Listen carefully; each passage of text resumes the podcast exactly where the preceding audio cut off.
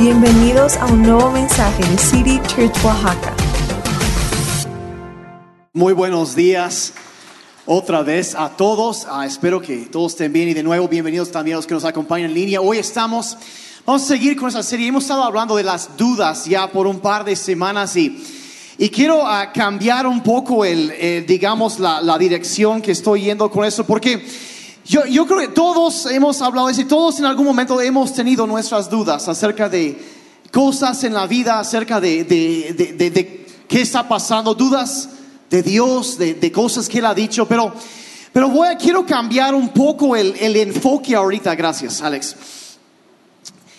Y, y- entonces, como digo, a veces pasamos por momentos de duda en nuestras vidas, pero ¿saben qué es lo que sucede mucho más a menudo que eso? Mucho más común que dudar de Dios. Y eso es cuando dudamos de nosotros mismos. ¿A cuándo les ha pasado? Pues algunos, sea, todos como que, ay, Ah, sí, sí, dudamos. Eso es algo que yo, mucho más que dudar de Dios, dudo de mí mismo.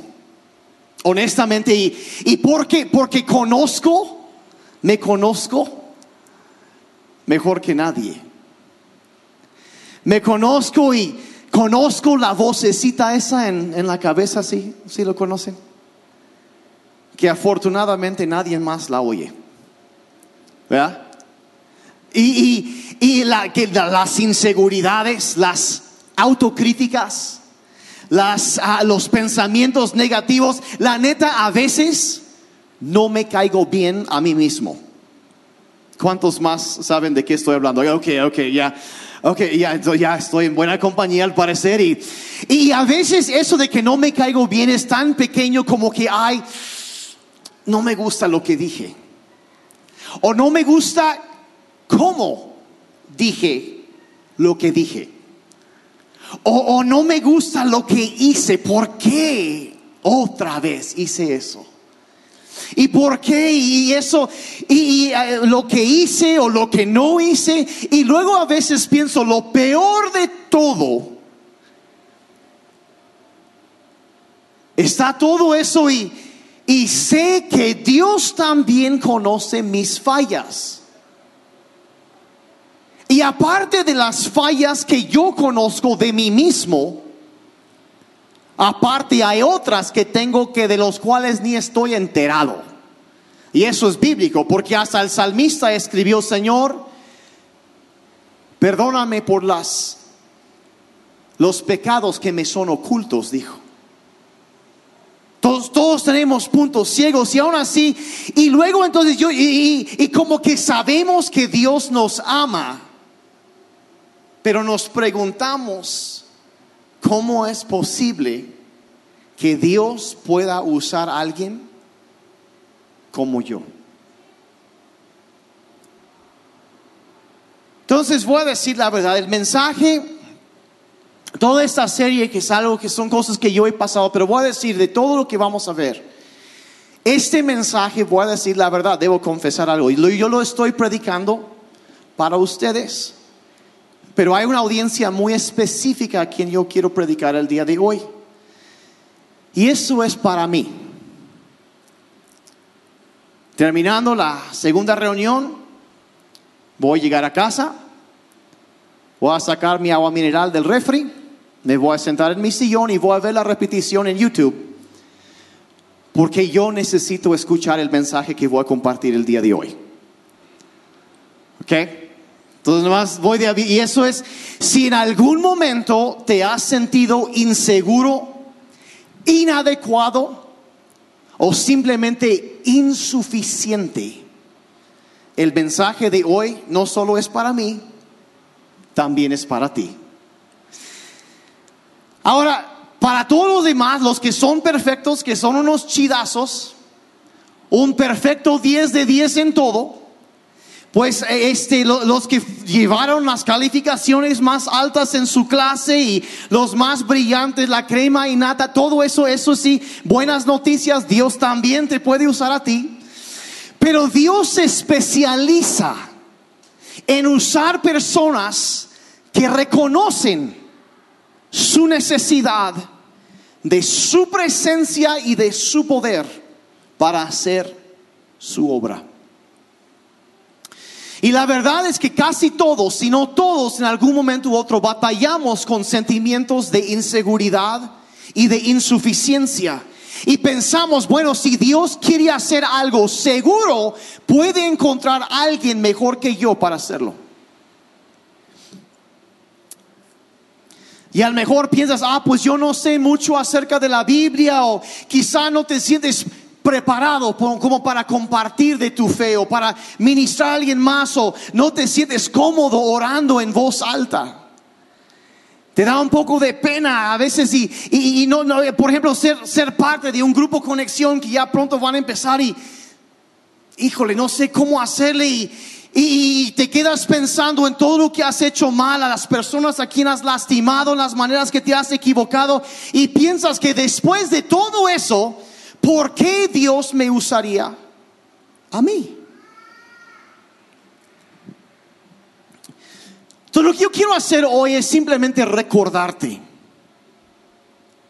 que Dios sabía lo que estaba haciendo cuando te creó. Y quiero empezar hoy en el libro de Efesios capítulo 2 verso 10. Mira lo que Dios, lo que Pablo escribe inspirado por el Espíritu Santo. Dice, pues somos la obra maestra de Dios. Hay unas versiones que dicen, somos creación de Dios. Y sí, eh, la palabra en griego sí abarca eso, pero me gusta más como la NTV lo dice, somos la obra maestra de Dios. La obra maestra, Él nos creó de nuevo en Cristo Jesús a fin de que hagamos las cosas buenas que preparó para nosotros tiempo atrás. Padre, te pido que en este día traigas luz a nuestros corazones. Padre, yo sé que para muchos hemos oído voces toda la vida que nos ha quizá ha socavado y ha minado, Señor, la confianza que podemos tener. Y Padre, te pido que hoy a través de tu palabra, que uses mi vida para ministrar vida y ánimo a cada persona que estará escuchando este mensaje. Te lo pido en el nombre de Jesús. ¿Cuántos dijeron amén? Amén. La obra maestra de Dios. Volteate con quien esté junto a ti y diles, Dios se lució cuando te creó. Dios, eres la obra maestra de Dios. Ahora, esa palabra, la obra maestra aquí traducida o creación de Dios, en el griego es la palabra poema, de donde viene en español la palabra poema. Y habla de algo que han creado, que han armado, una, una obra de arte, algo que han formado, que han hecho y es, es una, un trabajo específico, un, algo creado para un propósito designado. Algo específico, una obra maestra de arte, el poema de Dios. Tú y yo, valioso, hermoso, hecho a la medida de la mano, por la mano del maestro. Y debes entender que Dios te formó te dio personalidad, dones, actitud, temperamento. Naciste, dice la Biblia, en el momento y el lugar que Dios escogió, la medida que Él escogió, para todo esto, la escogió a tus padres para darte la formación genética específica que Él quería para que tú nacieras. No eres un accidente y Él planeó todo esto para ti desde antes de que nacieras. Eso es una doctrina bíblica central. Que la vida que tenemos Dios nos la otorgó, nos concedió porque Él quería que hiciéramos algo. Y nos formó para hacer eso. Entonces, Él tenía algo planeado para ti aún antes de que nacieras. Ahora, la pregunta es, bueno, ¿a quién usará Dios? ¿A qué clase de personas se avala o de qué clase de personas se avala Dios para hacer su obra, para tocar vidas, para llevar adelante su obra en este mundo. Entonces, si tú examinas cuidadosamente las escrituras, te darás cuenta que principalmente hay tres clases de personas que Dios usa una y otra y otra y otra vez. Y lo primero que yo veo es esto que Dios usa, número uno, estás anotando, Dios usa lo improbable. Lo que nadie más piensa. Usa lo improbable. Y encontramos en la Biblia, hemos estado hablando de una persona en la Biblia en las últimas semanas y vamos a hablar de tres historias hoy. Y encontramos en la Biblia la historia de un hombre llamado Samuel, que era un profeta de parte de, Dios, que servía a Dios. Y, y, llega el momento en donde el rey Saúl hace unas cosas contrario a lo que Dios le había dicho. Y Dios, Dios dice, le dice a Samuel, le dice, sabes que ve y quiero que unjas otro rey. Entonces Samuel va en obediencia a Dios y va a un pueblo llamado Belén. Y dice Dios, eh, te voy a ir guiando y él llega y se acerca a, un hombre llamado um, y Dios lo guía a esta casa y le dice, este quiero conocer a tus hijos. Haz traer a tus hijos y Jesé tenía muchos hijos. Entonces empiezan a pasar sus hijos delante de Samuel y él no había dicho qué es lo que iba a hacer, no había dicho nada, nomás dice quiero conocer a tus hijos. Y en, 1 Samuel 16, verso 6, eh, vemos lo siguiente, dice, cuando ellos entraron, o sea, los, los hijos de este hombre Jesé, entraron, Samuel vio a Eliab, que era el mayor de los hijos. Y básicamente Eliab era un galanazo, era un guerrero, era un tipo grandote, fuerte. Y dice cuando Samuel vio a Eliab, se dijo a sí mismo, ciertamente el ungido del Señor está delante de él. O sea, lo vio y dijo, ah, caray, este debe ser. Verso 7, pero el Señor le dijo a Samuel, no mires a su apariencia ni a lo alto de su estatura, porque lo he desechado. Porque Dios no ve como el hombre ve, pues el hombre mira la apariencia exterior, pero Dios mira el corazón. Entonces, ¿qué está pasando aquí? Dios está diciendo que Él busca cualidades que los demás pasan por alto. Él busca otra cosa y, Samuel había visto a cada uno de los candidatos calificados aquí entre comillas y, estaba a punto de rendirse y ya como que se acabaron y, le dice, oye, ¿eso es todo tus hijos? Y Jesús dice, pues sí, ay, no, no, sí es cierto, falta uno. Se me olvidó. Y todos, ay, qué pena. Y ya, ¿de dónde anda? No, pues está con, las ovejas allá anda. Entonces, pues manda a alguien a traerlo.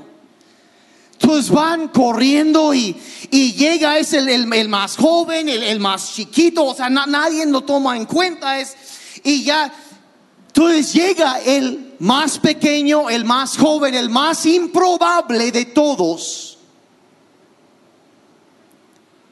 Y Dios dice, este es el que quiero usar. ¿Por qué? Porque Dios ama usar aquellos a quienes los demás pasan por alto.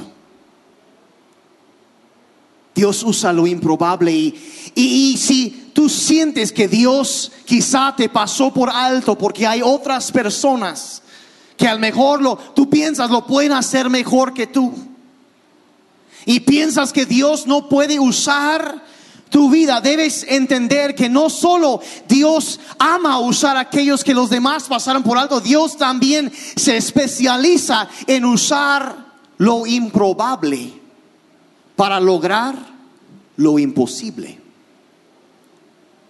¿Qué es la historia de David? ¿Quién es ese joven? Y yo quiero animarte ahorita, simplemente de paso, que dejes de creer las cosas malas que la gente ha hablado acerca de ti.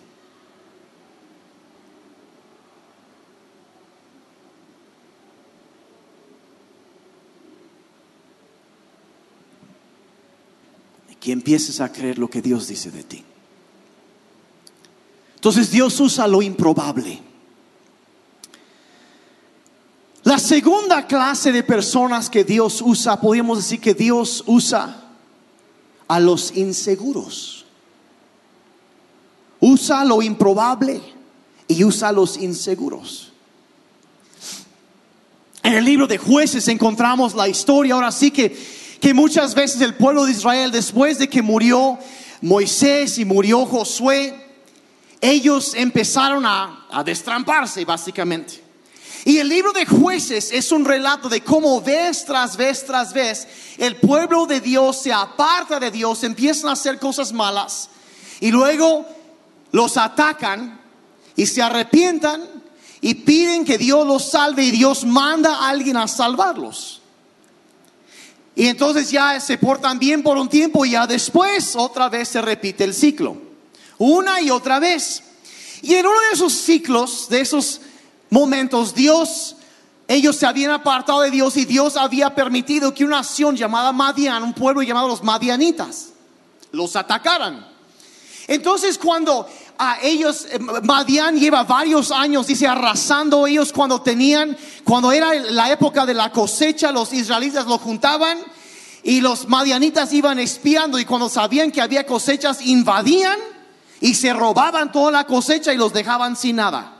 Se llevaban sus, sus, ah, su, ganado todo y los dejaban sin comida y había mucha hambre. Y resulta que había un hombre llamado Gedeón, que él un día, él está, él es igual un, de los hijos pequeños de su papá y, y un día él está, está limpiando su trigo en una era y él está metido literalmente en un pozo para que no lo vean. Está escondido por miedo y mientras él está ahí escondido de miedo, el ángel de Dios se le aparece y le empieza a hablar.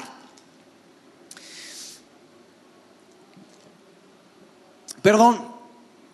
Y este ángel, que no era cualquier ángel, me han oído hablar esto varias veces, decirlo, porque una vez cuando dice que es un ángel, es un ángel. Pero en este caso era el ángel del Señor. Entonces eso posiblemente es una teofanía, una aparición del Señor Jesucristo, posiblemente en la carne.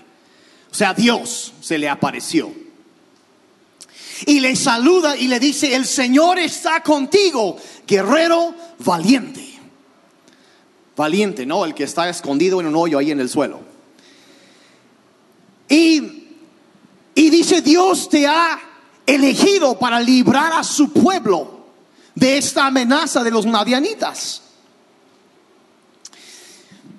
Y voy a decir la verdad, yo, yo, mi forma de pensar, y yo no sé si al mejor no, esos de, las, de los pasajes de la Biblia que por tanto tiempo yo me lo quedo viendo y digo, ¿qué onda con este tipo? O sea, yo, a mí me gusta pensar, ¿verdad? Y les he dicho que a veces cuando veo pasajes en la Biblia, cuando alguien está batallando con los, yo me siento mejor en cuanto a mí mismo, ¿verdad? y veo este pasaje y aquí está un hombre, yo pensaría que si un ángel, digo, aunque sea solo un ángel, ¿verdad? Se te apareciera y te dice, mira, Dios te llamó para hacer esto. Pero no solo un ángel, sino el Señor se te aparece y te dice, esto es tu llamado. Y te he puesto para esto, yo estoy contigo. A mí me gusta pensar que pues estaríamos bastante animados. ¿Cuántos están de acuerdo? Dios, ah, si yo estaría nombre, o sea, ya con eso ya, ya le hice, ¿va? Pero fíjense lo que sucede con Gedeón. Jueces 6, verso 15 dice, pero Señor, pero Señor, respondió Gedeón, ¿cómo podré yo rescatar a Israel? Mi clan es el más débil de toda la tribu de Manasés. O sea, uno de los tribus más pequeños. Y yo soy, o sea, está la tribu y que es de los pequeños y luego mi clan, mi familia es la más chiquita de lo más chiquito y luego yo soy el de menor importancia en mi familia. sea, se le aparece el Señor y se la pasa discutiendo con él. Y la verdad yo veo esto, yo veo qué estaba pasando aquí. O sea, como digo, yo pensaría que si, si, me, si me apareciera un ángel y ah, pues órale, entramos, ¿no? ¿Qué era lo que le pasaba a Gedeón? Yo creo que lo que le pasaba a Gedeón es lo que muchas veces nos pasa a muchos de nosotros, porque a mí me ha pasado. Y lo que estaba pasando, a alguien esto le va a caer, vas a entender muchas cosas con lo que estoy a punto de decir. Lo que estaba pasando con Gedeón era que sus inseguridades le gritaban más fuerte que la afirmación de Dios. Y para muchos que me están oyendo ahorita, eso les ha pasado. Tus inseguridades han gritado más fuerte la afirmación del cielo.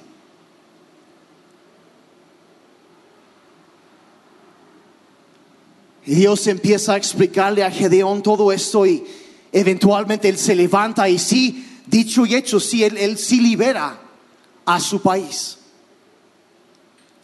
Pero toda su vida Gedeón había estado escuchando más sus inseguridades que la afirmación de Dios. Y mira, llega el momento cuando Dios te va a llamar a algo. Si leímos ahí que Dios tiene un propósito para tu vida y vendrá un momento en tu vida, quizá ya llegó. Quizá llegó hace años. Y Dios te está llamando te está moviendo, te está estirando, te está retando a algo más grande que te da miedo. Y Señor, ¿cómo puedo yo hacer esto? Señor, si tú me conoces, la neta, ¿en serio sabes en qué te estás metiendo?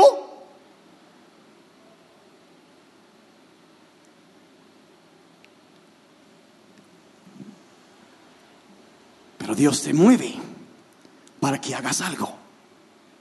Quizás servir en la iglesia.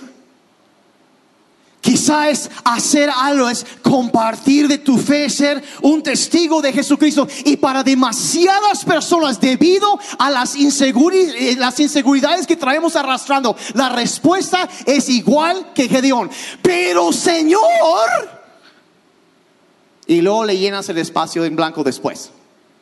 Es que esto y esto y esto y esto y esto y esto y esto y esto y esto y no, y ay, aparte esto y esto y ay, no, no, no, no. Y yo no soy la persona indicada. Mira, debes entender que cuando Dios te llama a algo, el diablo hará lo posible por detenerte. Y una de las armas que más usa es atacar tu valor propio es atacar el valor que tú te das a ti mismo. A la confianza, mira, mira, ¿a quién te crees? Puf, palabras del diablo. Tú no estás listo para esto. No estás preparado. No estás preparada. Tú no puedes con esto. No eres digno y no eres suficientemente bueno o buena para esto.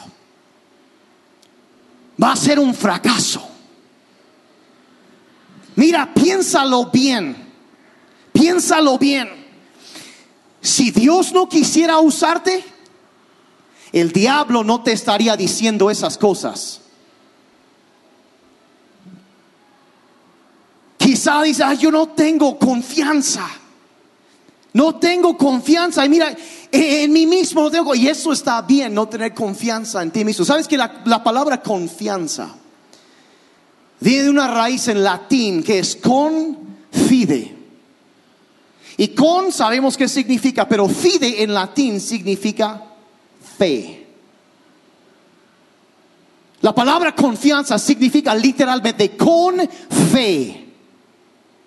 Y no fe en nosotros, sino no en nosotros mismos. Confianza es cuando pones tu fe en lo que Dios dice acerca de ti. Eso es tener confianza. Gedeón dijo, yo soy el menos probable. Yo soy el, el, más inseguro, pero estaba a punto de darse cuenta de que Dios puede usar lo menos probable para hacer lo más grandioso. Yo estoy predicando bien hoy. Dios usa lo improbable. Dios usa los inseguros. Y número tres, y con esto voy a terminar. Dios usa a los fracasos, a los fracasados. Quizás te acuerdas la semana pasada estuvimos hablando de un hombre llamado Pedro que él siguió a Jesucristo, fue de los primeros que fue invitado a ser un discípulo de Jesucristo, sigue con él, ve milagros, ve tantas cosas. Y en la noche que arrestan a Jesús, Pedro como que lo va siguiendo hacia lo lejos, se mete al lugar donde lo están enjuiciando y hacía frío y había una fogata. Y la Biblia dice que Pedro se acercó a la fogata y se estaba calentando y una niñita se voltea y se lo queda viendo y le dice, él estaba con Jesús. Estaba con Jesús. Oigan, oigan, él estuvo con él. Lucas 22, 60. Pero Pedro dijo, hombre, yo no sé de qué hablas. Eso ya era la tercera vez que alguien le había acusado. Tercera vez que está negando a Jesucristo. Y al instante, estando él todavía hablando, cantó un gallo. Y Jesús le había dicho antes, ¿sabes qué va a pasar? Y él, no, ¿cómo crees? Y dicho y hecho, al suelo. Cantó un gallo y el Señor se volvió 61 y miró a Pedro. Y entonces Pedro recordó la palabra del Señor de cómo le había dicho antes que el gallo cante hoy, me negarás tres veces. Y saliendo fuera, lloró amargamente. Lloró amargamente. Mira, te hago una pregunta. No tienes que levantar tu mano, no te preocupes. ¿Alguna vez le has regado a lo grande? Sí. ¿Alguna vez has echado a perder, pero bien chido las cosas?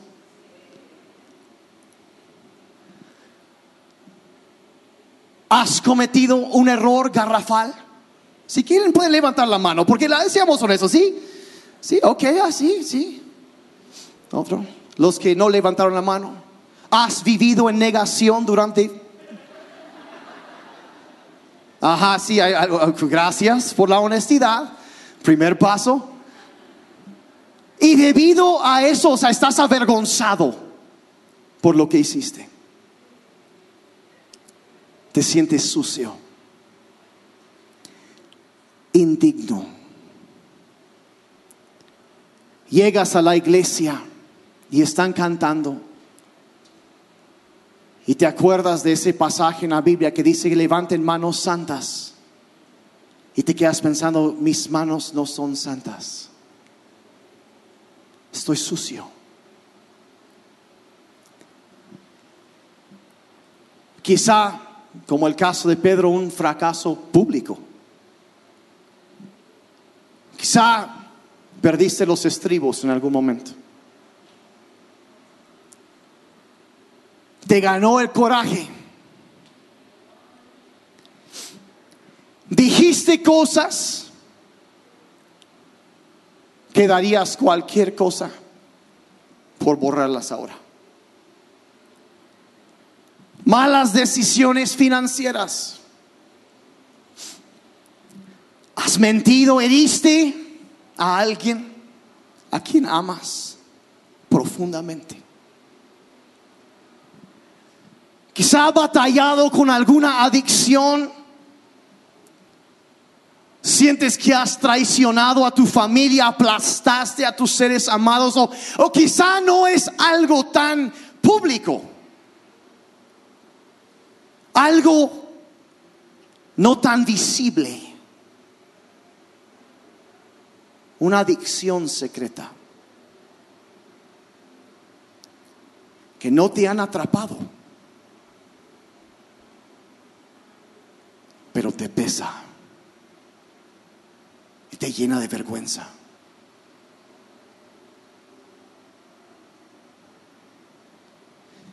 Verán, Pedro, de plano, negó públicamente a Jesucristo. Lo negó. ¿Y qué es la respuesta de Cristo después de esto? A ver, Pedro, lo regaste. Ya no puedo confiar en ti. Y mucho menos usar tu vida para algo bueno. Ya no. Ya no. Pero no. Jesús amaba a Pedro y le perdonó y usó su vida para tocar incontable número de personas. ¿Y qué es lo que mira, mira, de hecho, como decíamos, Dios escogió a Pedro para predicar en el primer día de Pentecostés. El día que el Espíritu Santo vino a esta tierra. Y es más, ese día Pedro estaba predicando Hechos 2.38. Dice entonces Pedro les dijo, arrepiéntanse y sean bautizados cada uno de ustedes en el nombre de Jesucristo para el perdón de sus pecados y recibirán el don del Espíritu Santo. Verso 41, entonces los que habían recibido su palabra fueron bautizados y se le añadieron aquel día como tres mil almas. Y te quiero hacer una pregunta. ¿Quién mejor para predicar acerca del perdón que Dios nos ofrece que aquellos que lo han experimentado en carne propia. ¿Quién mejor? Y mira, tú tienes que entender que Dios usa a las personas que han fallado. Porque no hay otra clase de personas para usarse. No hay otra.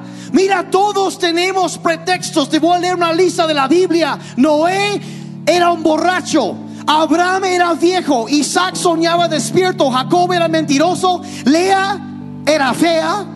José, José fue abusado, Moisés tartamudeaba, Gedeón tenía miedo, Sansón era mujeriego y aparte tenía cabello largo.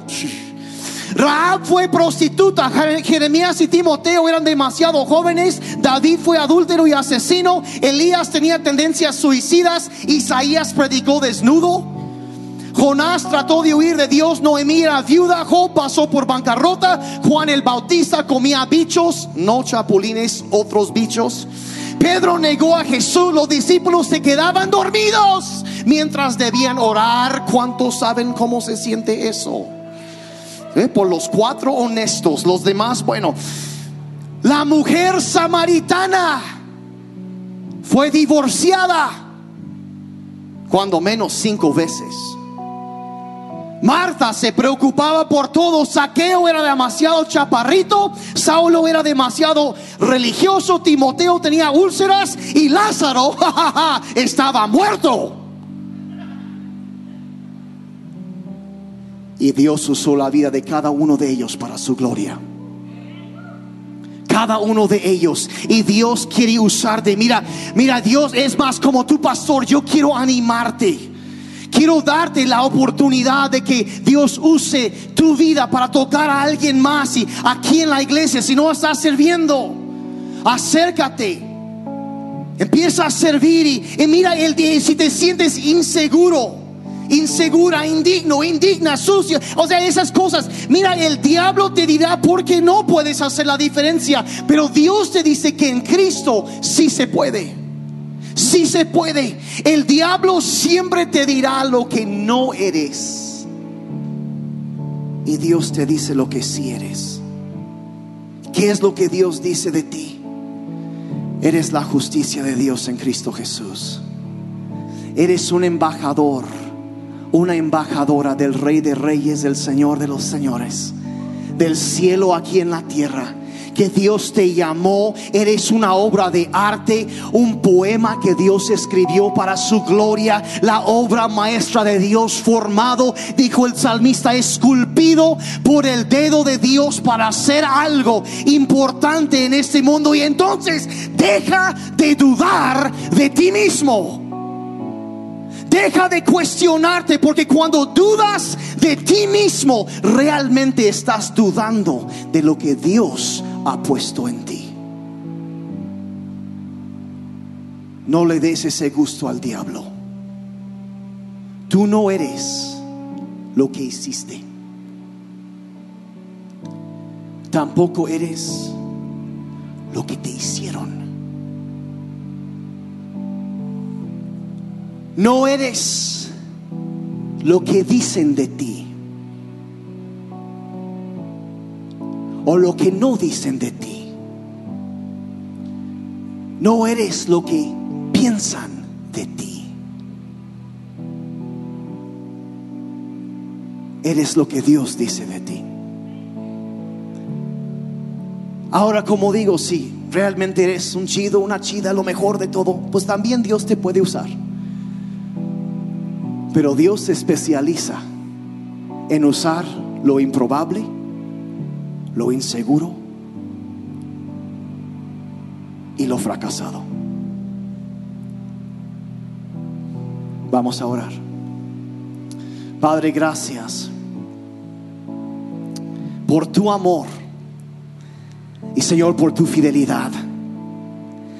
Gracias que usas, Señora, personas imperfectas como nosotros para hacer cosas grandiosas y hacer tu obra en este mundo. Y así con los ojos cerrados, si tú eres una persona que dice, yo quiero que Dios use mi vida. Y si yo soy, yo quiero ser parte de lo que Él hace en este mundo. Quiero ser parte, yo quiero, quiero ser yo quiero una, quiero ser participante en su obra y no solo un espectador. Te quiero pedir que levantes tu mano porque yo quiero orar por ti esta mañana. ¿Sí? Manos levantadas por todas partes, eso es. Yo quiero ser participante, no solo observador, yo quiero ser participante de la obra de Dios. Si eso es lo que tú deseas, ora ahí conmigo, dile Señor Jesucristo, ven a mi vida, perdona mis pecados, limpia mi corazón, sé mi Señor y mi Salvador. Creo que estoy vivo porque tú me creaste por un propósito. Y ahora sé que tú me puedes usar. A pesar de mis inseguridades, de mis errores y de mis debilidades. Es más, tú puedes usar todo eso para tu gloria. Aquí está mi vida. Es tuya para siempre. Padre, yo quiero pedirte en este día que ministres vida a cada persona. Padre, que las mentiras que el enemigo ha hablado acerca de ellos puedan ser echadas al suelo y pisoteadas. Y que tu verdad, tu poder, tu llamamiento y tu gloria, Padre, sean notorias en sus vidas. Te lo pido en el nombre de Jesús. Amén y amén. ¿Cuántos están agradecidos con Dios que usa a gente imperfecta como nosotros? ¿verdad? Vamos a ponernos de pie un momentito y vamos a alabar a Dios y agradecer por su bondad, todo lo que Él ha hecho. Vamos a darle gracias a Dios. Digno de alabar, Cristo, nombre sin igual digno de alabar digno de alabanza.